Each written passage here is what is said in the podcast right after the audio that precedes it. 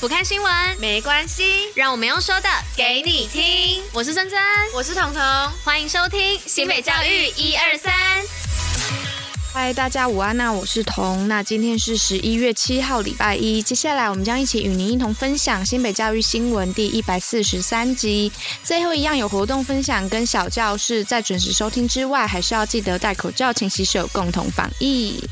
没错，今天又就只有我一个人了，因为真真有事，所以今天跟明天都会是由我来跟大家讲新闻啊、活动之类的。但明天小教室部部分会是由真真玉露，然后用他的声音来跟大家见面。那不知道大家周末过得好不好呢？我自己周末是度过了一个非常慵懒的一个假日，几乎都在睡觉补眠。呵呵，好，那就话不多说，赶快进入到新闻的部分吧。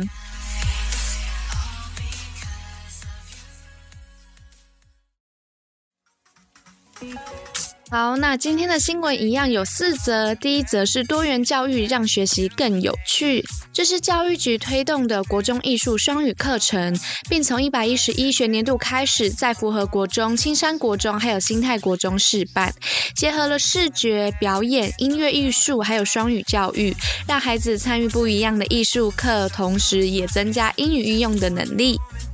好，那再来第二则呢？是全国高中五大类竞赛期望闪耀新北，这是一百一十一学年度全国高级中等学校学生五大类记忆竞赛，从十一月开始到十二月一号进行。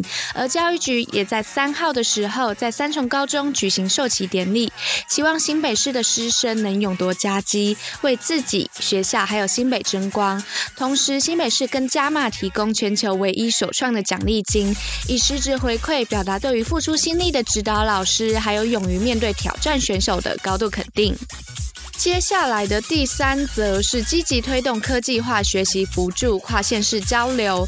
这是屏东县政府教育处在四号的时候，协同国立屏东大学教育学系，还有三十位国民中小学的校长、主任跟教师，到新北市的新店国小参访科技化学习辅助教学中心。透过这次的参访活动，双方交流科技化学习辅助教学的办理方式，还有成效、学习成功的经验，有效提升每一位孩孩子的学习成效。好，那我们就速速的来到最后一则，也就是第四则的特教家庭日亲子乐开运动派对。这是教育局在五号的时候举办了特教生家庭日，结合适应体育的扩大活动项目，以十项全能运动派对为主题，提供超过了三十种符合特教生身心发展的运动。此外，还有市集跟表演，吸引了众多民众一起参与活动。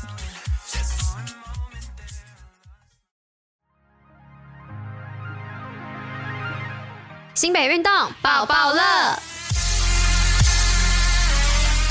好，那今天运动爆爆乐要报什么呢？是报黄朝宏标枪夺金，冬训拼牙锦赛资格。这是目前就读新北市三重高中一年级的黄朝宏，在二零二二年的全国中等学校田径锦标赛当中，以六十八公尺七十一轻松夺金。而黄朝宏的教练黄婉婷也表示，现阶段最主要是加强肌耐力，最重要的是不受伤。以他的条件，很有机会在明年就达标。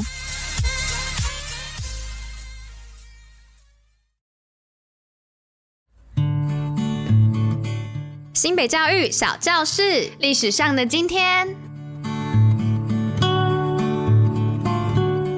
哈喽哈，大家，我是彤。今天的历史上的今天要跟大家介绍的是什么呢？就是在一五零四年的今天，最后一次返航西班牙的哥伦布啦。那哥伦布又是谁呢？他其实是欧洲中世纪到近代著名的航海家、探险家以及殖民者。他出生在今年意大利西北部的地方，并在西班牙的君主伊丽莎白一世跟费尔南多二世的赞助之下，从一四四九二年到一五零二年之间，四度出海横渡了大西洋，并成功到达了美洲大陆。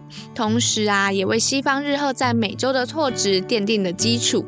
而西班牙也在这个时候开始殖民美洲，成为一系列欧洲国家殖民美洲的先驱。像是在西班牙跟美国等等的国家，就把哥伦布发现美洲大陆的日子定为法定假日，也就是哥伦布日。同时，他的环球航行啊，也被世界历史视为是中世纪史跟近代史的分界点。但是，由于哥伦布跟西班牙王室和他所指派的美洲殖民地的管理者之间的关系非常的紧张，使得他在一五零零年的时候被逮捕，并且也被解除了对伊斯帕尼奥拉岛居民点的总督职位。而他现在则是在西班牙的塞维亚主教堂的主堂内长眠。欢迎有兴趣的大家也可以前往参观。那哥伦布啊，他其实在我们国高中历史课本上就有出现，大概是在西方大航海时代。就是有兴趣的朋友也可以翻翻历史课本来重回这一段美洲。跟欧洲可以这样说吗？就是说重回哥伦布的时光啦。那今天的节目就到这边结束喽。大家，我是彤。那以上就是今天为大家选播的内容。新北教育最用心，我们明天见。